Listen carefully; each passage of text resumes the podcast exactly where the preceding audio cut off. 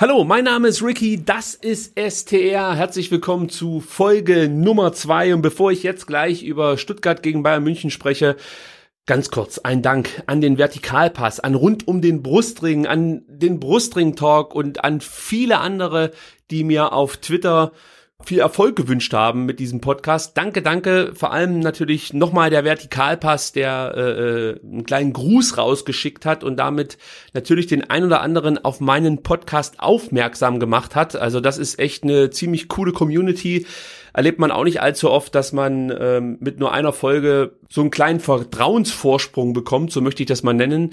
Also alle, die jetzt hier mit an Bord sind, ich hoffe, ich erfülle eure Erwartungen. Ich gebe mir zumindest Mühe, aber ich wollte mich unbedingt bedanken für alle, die meinen Podcast erwähnt haben und dazu beigetragen haben, dass äh, der ein oder andere hier auf mich gestoßen ist. Also wie gesagt, ich gebe mir Mühe, wenn ihr Verbesserungsvorschläge habt oder einfach nur eine Meinung kundtun wollt, könnt ihr das natürlich tun auf Twitter. At VfBSTR ist der Twitter-Handle. Ich finde nicht auf Facebook statt, also da gibt's keine Seite von mir, wird's auch keine geben, weil ich keinen Facebook-Account habe.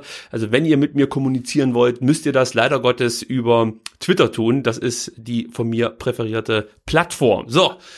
Hausmeistertätigkeiten sind bei mir noch relativ kurz. Deswegen kann ich direkt auf die wirklich tollen Dinge des Lebens zu sprechen kommen, nämlich auf Fußball. Stuttgart gewinnt in München 4 zu 1. Klingt komisch, ist aber so.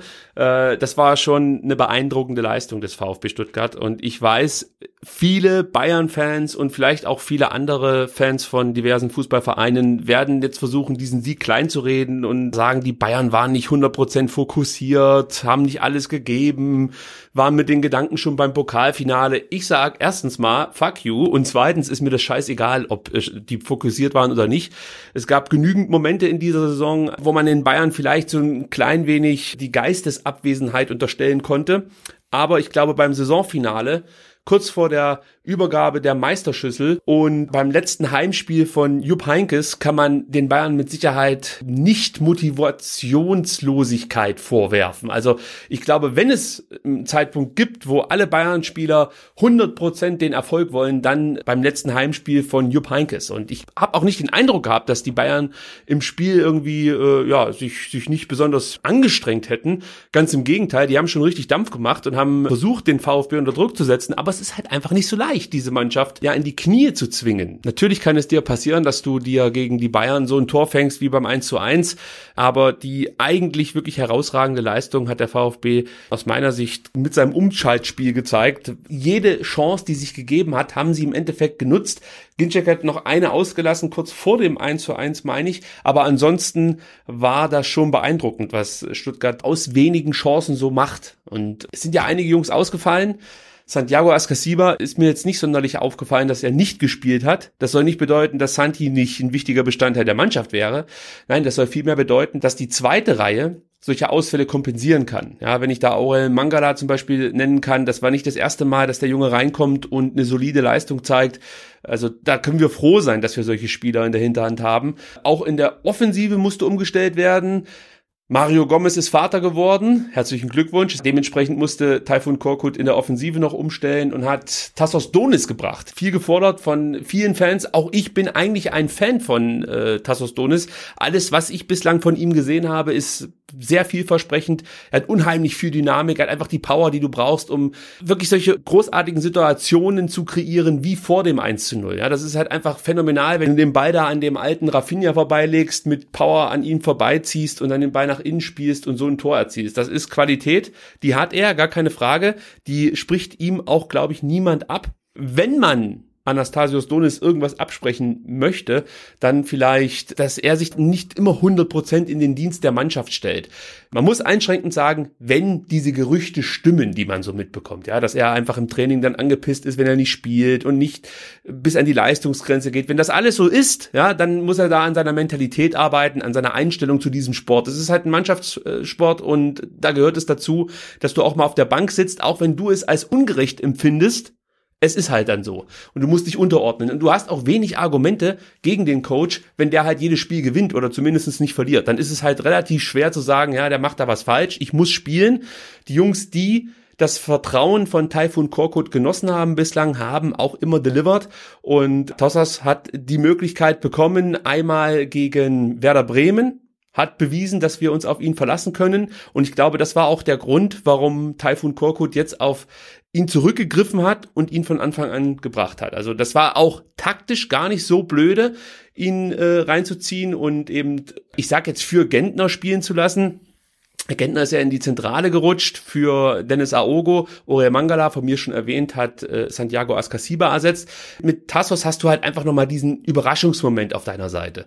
Und das war schon ein cleverer Schachzug von Taifun Korkut. So ein bisschen mache ich noch ein Fragezeichen hinter seiner Einstellung, ja, aber ich kann es letzten Endes ja nicht beurteilen, weil ich ihn nicht jeden Tag erlebe. Und ich glaube jetzt auch nicht jedem Journalisten, der irgendwas in der Zeitung schreibt, aber ähm, es scheint schon irgendwas dran zu sein. So möchte ich es mal sagen.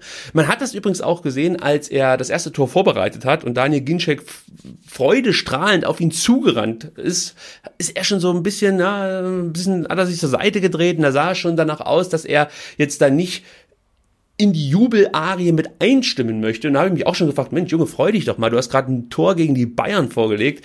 Das ist doch echt äh, ein geiler Moment. Aber darauf hat er verzichtet. Das war das erste Mal, dass ich ein bisschen in Stocken geraten bin. Und das zweite war natürlich dann, als er sein, sein Tor selber erzielt hat und auch wieder einfach nur so durchgelaufen ist, sich nicht großartig gefreut hat. Und das war ja immerhin das 2 zu 1 kurz vor der Halbzeit. Ganz, ganz wichtiges Tor, auch wieder phänomenal gemacht, wieder den Ball am Gegenspieler vorbeigelegt, mit Tempo auf Sven Ulreich zugerannt. Und man merkt ihm da schon schon an, dass er ein bisschen angepisst ist, dass er nicht mehr Einsatzzeit bekommt von Typhoon Korkut. Aber wie gesagt, das ist, ist schwer, Kritik an Typhoon Korkut zu üben, weil er einfach die Ergebnisse bringt. Und dann musst du dich unterordnen und musst halt einfach die Chancen nutzen, die dir geboten werden, wie zum Beispiel im Spiel gegen Bremen, als er reinkommt und ein Tor vorbereitet, auch sich eine tolle Chance erarbeitet hat. Das ist die Möglichkeit, um dich in die Mannschaft zu spielen. Und ich bin mir sicher, dass wenn er solche Leistungen weiter abruft, kein Weg an Tassos Donis vorbeiführt. Das, da, da bin ich mir hundertprozentig sicher. Weil der Junge hat alles, was du brauchst, um äh, ja wirklich ein ganz, ganz großer zu werden. Aber es ist auch wichtig, sich unterordnen zu können. Das ist auch eine Qualität, die zum Topspieler dazugehört. Das ist zumindest meine Meinung. Ja, das ist auch keine richtige Kritik. Äh, eine richtige Kritik gibt es in ungefähr zwei Wochen. Da möchte ich so eine Art Zeugnisvergabe machen. Also könnt ihr euch schon mal drauf freuen oder auch nicht. Nächste Woche werde ich auf die Saison im Allgemeinen zurückblicken. Das schon mal als kleiner Ausblick. Und wie gesagt, in zwei Wochen gebe ich dann den Spielern Noten. Ich hoffe, ihr freut euch drauf. Ich bin schon bei der Vorbereitung und kann schon verraten, ich musste bei Tassos Donis nochmal nachbessern. Ja. Er war für mich, um darauf nochmal zurückzukommen, der Mann des Spiels neben Benjamin Pavard, der unglaubliche ähm, 86 Prozent seiner Zweikämpfe gewinnen konnte. Das ist gegen Bayern München ein phänomenaler Wert und zeigt natürlich auch wieder, warum der VfB hier nur ein Tor kassiert hat. Also es war jetzt nicht so, dass sie es nicht versucht hätten. Das habe ich ja gerade eben schon angedeutet. Also da waren schon diverse Drucksituationen zu überstehen, aber der VfB hat das wie in den letzten Wochen eigentlich immer mit Bravour gemeistert, hat aus wenig das Maximale rausgeholt. Fast jeder Angriff mündete in einem Tor, eiskalt wirklich dann die Dinger auch genutzt.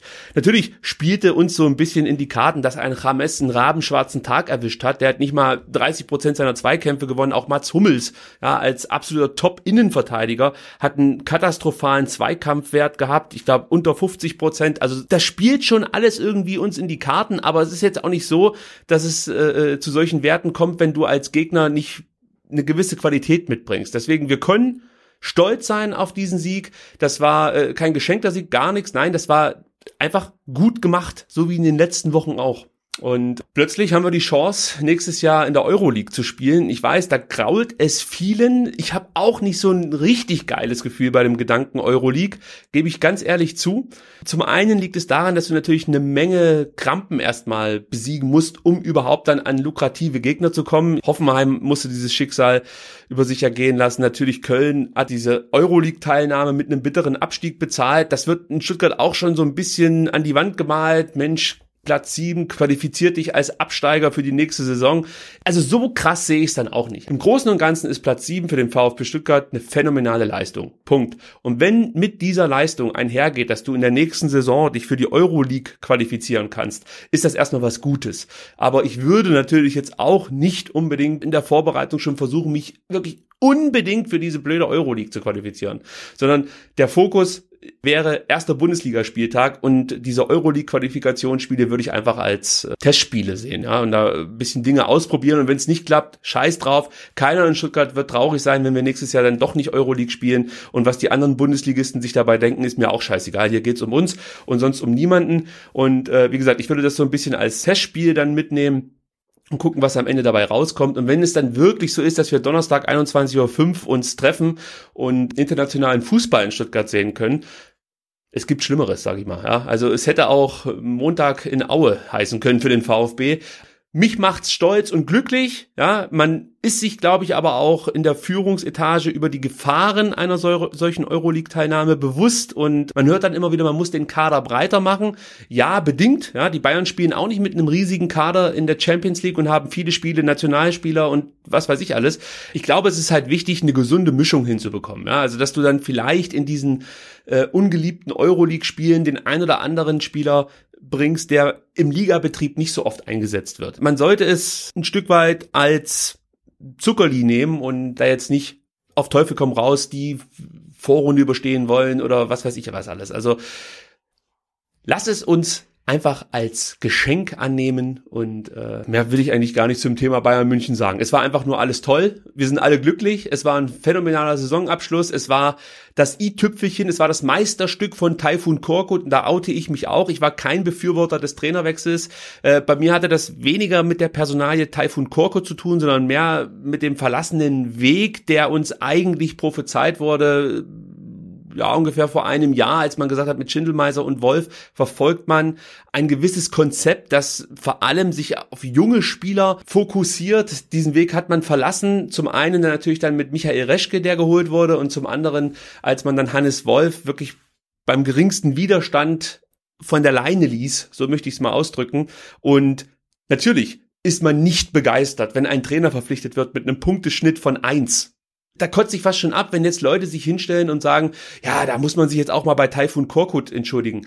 Es ist jetzt nicht so gewesen, dass Taifun Korkut als renommierter Trainer bei uns angefangen hat, sondern das ist ein Trainer gewesen, der in der Bundesliga nichts gerissen hat und der wurde verpflichtet. Und dass man da skeptisch ist, ist doch völlig normal. Aber ich habe nie, also du kann jetzt natürlich nur für mich sprechen, ich habe nie irgendwie äh, äh geglaubt, dass Taifun Korkut mit dieser Mannschaft nichts erreichen kann. Das war nie mein Gedanke, als er da präsentiert wurde. Es war für mich nicht die 1A-Lösung und ich sage weiterhin, ich glaube auch nicht, dass Reschke und Dietrich sich sofort einig waren, dass Taifun Korkut die Idealbesetzung wäre für den Posten des VfB-Trainers. Aber am Ende haben wir alle was davon. Ja, wir sind doch alle Sieger. Taifun Korkut ist zu Recht der gefeierte Mann der Stunde. Die Mannschaft profitiert davon. Wir Fans profitieren davon. Reschke hat sich damit Vertrauen erarbeitet. Dietrich hat ein Stück weit von dem ein oder anderen Problemchen, das es ja trotzdem in diesem Verein gibt, ablenken können. Also, wie gesagt, im Endeffekt profitieren wir alle davon und jetzt sich darüber zu streiten, ob, ob Korkut jetzt der Richtige zum damaligen Zeitpunkt war oder nicht. Und es gibt natürlich jetzt genügend, die es immer gewusst haben, Korkut macht das. Ja, das ist, das ist so eine komische Mentalität. Ich weiß nicht, wo das herkommt. Mir ist das scheißegal. Für mich steht der allgemeine Erfolg des Vereins im Vordergrund und ob das jetzt mit Taifun Korkut oder Hannes Wolf ist, ist mir egal. Aber ich sag dazu, man muss natürlich aufpassen, dass man sich jetzt nicht zu sehr auf dem ausruht, was man jetzt erreicht hat. Das ist ja etwas, das uns in Stuttgart schon häufiger passiert ist. Ja, du hast so ein gewisses Erfolgsgefühl und dann wird sich erstmal wieder zurückgelehnt. Aber da kann man sagen, hat unser Präsident, der Herr Wolfgang Dietrich, schon angekündigt, dass er diese Fehler der Vergangenheit nicht wiederholen möchte. Ich glaube, in einem Kicker-Interview hat er das gesagt. Das klang sehr vielversprechend. Ich hoffe, er kann es dann auch so umsetzen, wie er es versprochen hat. Ja, das war's mal soweit vom Spiel. Ich habe natürlich wieder ein paar Randthemen, die ich noch unterbringen möchte. Santiago Ascasiba war für mir vorhin ganz kurz schon Thema. Da kann man noch sagen, er wurde jetzt vom DFB mit äh, einer zusätzlichen Geldstrafe von 10.000 Euro bedacht. Ist natürlich ein bisschen unverhältnismäßig, muss man ganz ehrlich sagen. 10.000 Euro für diesen Tritt gegen diese Schaumstoffbande. Über diese 10.000 Euro rege ich mich gar nicht so sehr auf. Mich hat vielmehr das Verhalten des DFBs gestört, als äh, ja, der VfB mal nachgehakt hat, ob diese Strafe überhaupt verhältnismäßig ist. Und da wurde vom DFB signalisiert, na ja, wir können noch mal drüber verhandeln, aber kann auch sein, dass wir deinen Spieler dann noch für ein weiteres Spiel sperren. Und das ist natürlich, das sind ja fast schon mafiöse Zustände. Ja, da frage ich mich natürlich schon als Fan, ob das noch fair ist, ja, dass man einen Spieler zum einen natürlich mit 10.000 Euro Geldstrafe belegt und zum anderen dann äh, androht, solltet ihr in Revision gehen, kann es euch passieren, dass wir euch nochmal extra hart bestrafen. Ja, da fallen mir sofort so Geschichten ein wie Franck Ribéry, der regelmäßig äh, auf dem Spielfeld ausrastet und dafür nachträglich auch nie gesperrt wird, geschweige denn eine Geldstrafe bekommt. Und ich frage mich da wirklich, wenn es da um die Vorbildfunktion eines Spielers geht, ob ins Gesicht schlagen nicht der, der krassere Verstoß ist im Vergleich zu dem, was Santiago Ascasiba gemacht hat. Also da muss man schon ein bisschen auf dem Teppich bleiben, aber wir kennen den DFB so, da wird immer wieder mit zweierlei Maß gemessen und äh, dann sitzen sie wieder bei Vontora oder sonst irgendwo irgendwelche Vertreter und können sich überhaupt nicht erklären, warum die Fans so einen Hals auf die Affen haben. Ich muss es leider so drastisch ausdrücken, so ist es. Also insgesamt ist das natürlich dann noch verkraftbar mit diesen 10.000 Euro. Nehmen wir einfach so hin. Es trifft ja jetzt auch nicht die allerärmsten Konsorten. Also da wird sich schon ein Weg finden, wie Santi Ascasiba diese 10.000 Euro zusammenbekommt. Vielleicht hilft der Verein noch ein bisschen mit. Ähm, da mache ich mir also keine Sorgen um die finanzielle Existenz des Argentiniers. Ja, der sich übrigens mit besonderem Trainingsfleiß äh, ausgezeichnet hat. Äh, und zwar hat er mit Eric Tommy zusammen am trainingsfreien Dienstag erstmal noch eine extra Runde gedreht. Also das finde ich schon ziemlich fett. Ja, also dass Eric Tommy sagt, ja komm, ich will besonders fit ins Bayern-Spiel gehen und äh, trainiere hier am trainingsfreien Tag. Okay, aber für Santi ist ja eigentlich die Saison beendet, außer er schafft es noch in die argentinische Nationalmannschaft und dann zur WM. Aber dass er da sich am Dienstag noch den Platz stellt und eine extra Schicht schiebt, ziemlich geil. Äh, also Hut ab vor den beiden Jungs. Ja, Dauerkartenvorverkauf läuft. Ich habe meine Dauerkarte, wie letzte Woche schon angekündigt, bislang noch nicht verlängert, habe immer noch keine endgültige Entscheidung getroffen, ob ich das machen werde oder nicht. Wie gesagt, ich äh, war nicht ganz zufrieden mit meinem Platz. Ich will ein bisschen zentraler in der Kantschaler Kurve sitzen, saß jetzt sehr weit links, das hat mir nicht so gut gefallen. Mal gucken, wie ich mich entscheide, aber es juckt schon in den Fingern, ja. Also man möchte einfach dabei sein, wenn es dann im August wieder losgeht und ähm, ja, mal gucken, wie ich mich entscheide. Ich habe ja noch ein bisschen Zeit.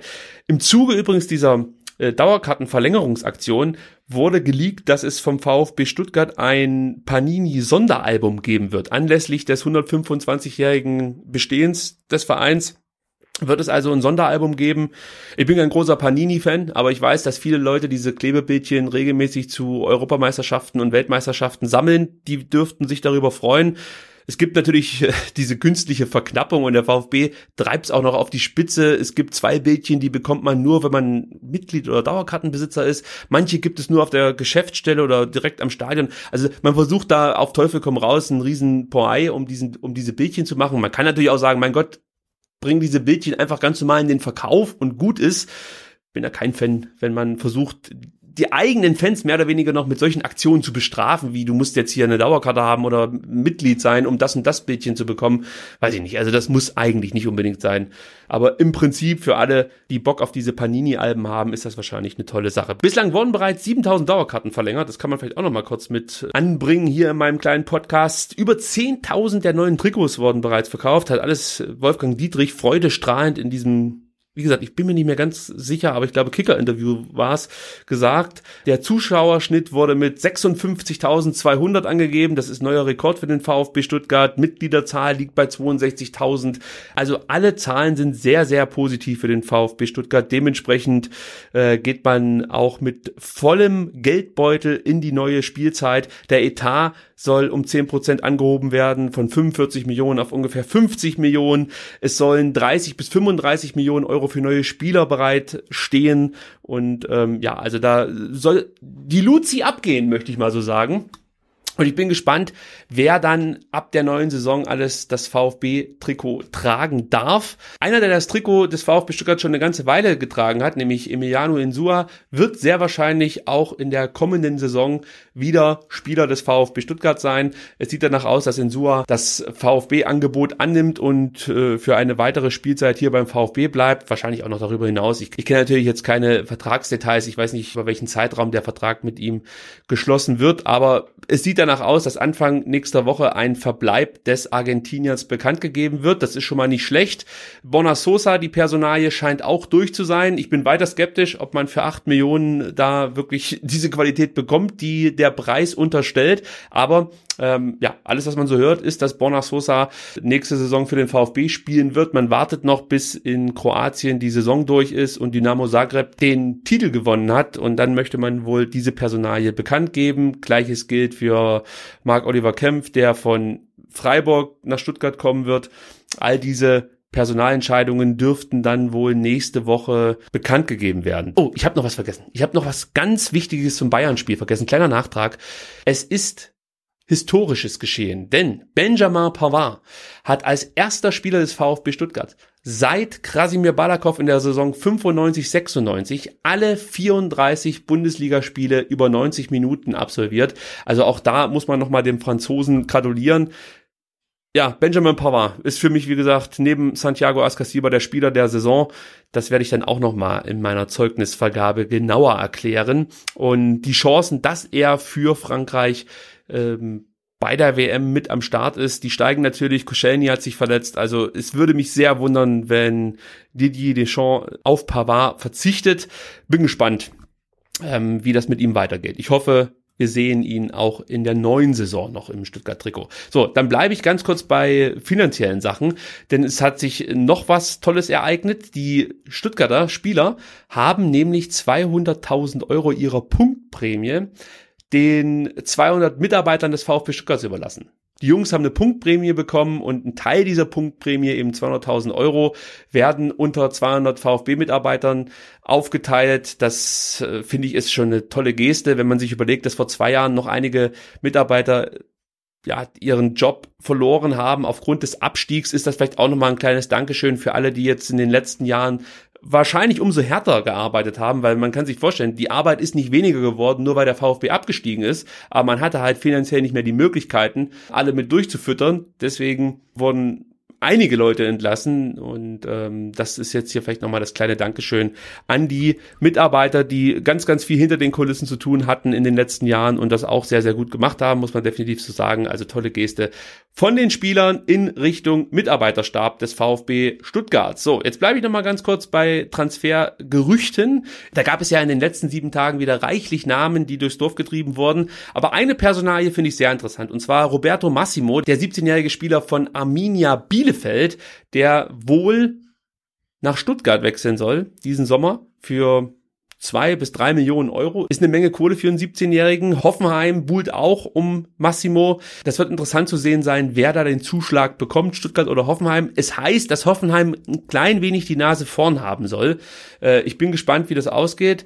Äh, Massimos Vertrag läuft noch bis 2019. Aktuell ist angedacht, dass man äh, ihn dann verpflichtet. Ja, also Stuttgart holt ihn zum Beispiel für drei Millionen und verleiht ihn dann erstmal für ein Jahr wieder nach Bielefeld. Und dann kommt er eben nach Stuttgart oder weiß ich nicht, ob dann nochmal eine Anschlusssaison irgendwo äh, bei einem anderen Verein äh, angestrebt wird, dass man ihn dann nochmal verleiht. Er braucht natürlich Spielpraxis, bringt ganz, ganz viel mit. Das sieht man auch immer wieder, wenn er für Bielefeld spielt. Er hat bislang, glaube ich, sechs Spiele in der zweiten Bundesliga bestritten und das sah alles sehr, sehr ordentlich aus. Also da, man erkennt schon, dass das ein sehr interessanter Spieler ist. Und auch da muss ich nochmal kurz was äh, zur Transferpolitik des VfB Stuttgart sagen.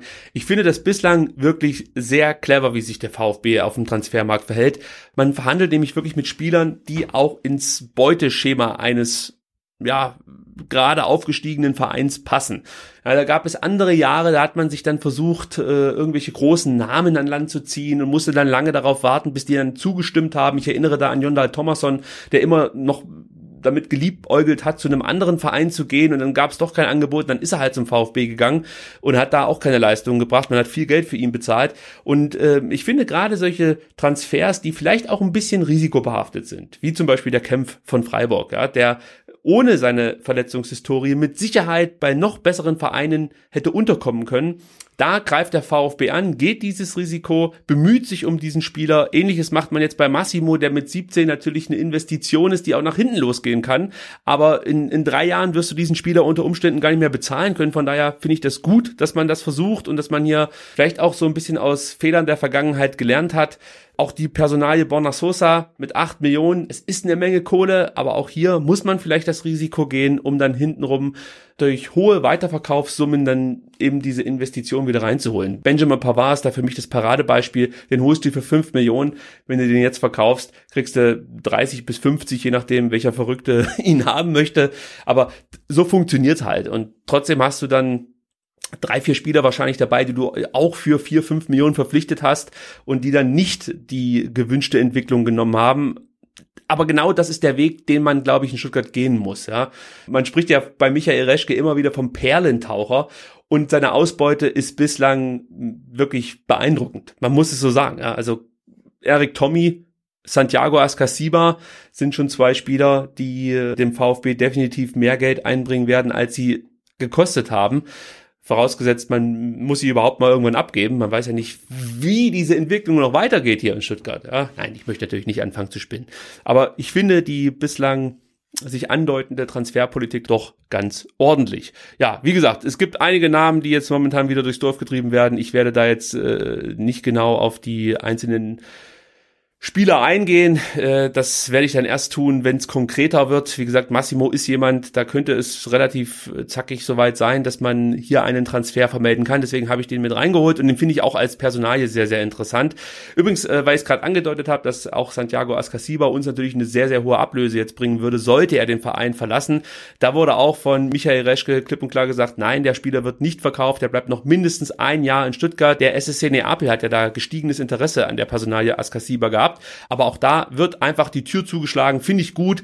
Vor allen Dingen finde ich stark, dass der VfB sich das aktuell leisten kann. Ja, wie gesagt, nach einem Jahr Zweitliga-Dazugehörigkeit dann die Aufstiegssaison ist das keine Selbstverständlichkeit, dass du solche herausragenden Talente halten kannst. Ja, zum Schluss bleibt mir eigentlich nur noch zu sagen, dass ich äh, diese Saison wirklich mit einem breiten Grinsen abschließe. Es war einfach phänomenal, gerade die ganzen Heimspiele, da gab es wenig zu kritisieren. Es gab äh, eine Menge Siege zu feiern, spannende Spiele.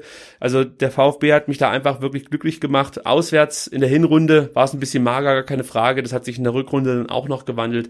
Und insgesamt ist das natürlich eine Saison, die meine Erwartungen mehr als übertroffen hat. Also das war einfach wirklich ein, eine richtig starke Comeback-Season des VfB Stuttgart. So, nächste Woche, wie gesagt, gibt es meinen Rückblick auf die Saison 2017, 2018 und in der Woche darauf dann die Zeugnisvergabe. Ich hoffe, ihr seid dann mit dabei. Und das kann ich vielleicht auch noch kurz sagen, es wird bei mir keine Sommerpause geben, sondern ich werde weiter dann versuchen, an jedem Wochenende eine neue Folge STR zu veröffentlichen. Natürlich dann vielleicht mit Informationen zu Transfers oder Meinungen zu Transfers und äh, was sich sonst noch alles so um diesen Verein abspielt. Es steht ja auch noch am 10. Juni die Mitgliederversammlung an. Da kann man, denke ich, auch noch mal drüber sprechen. Also es wird nicht langweilig, auch wenn der VfB jetzt erstmal für eine Weile keinen Fußball mehr spielt, was sehr schade ist. Aber gut, die Jungs haben sich diese Pause redlich verdient und ich gönne sie jedem einzelnen Spieler und auch Taifun Korkut. Vielen Dank fürs Zuhören und ich freue mich dann nächste Woche euch wieder begrüßen zu dürfen. Bis dahin einen schönen Sonntag, eine schöne Woche. Tschüss.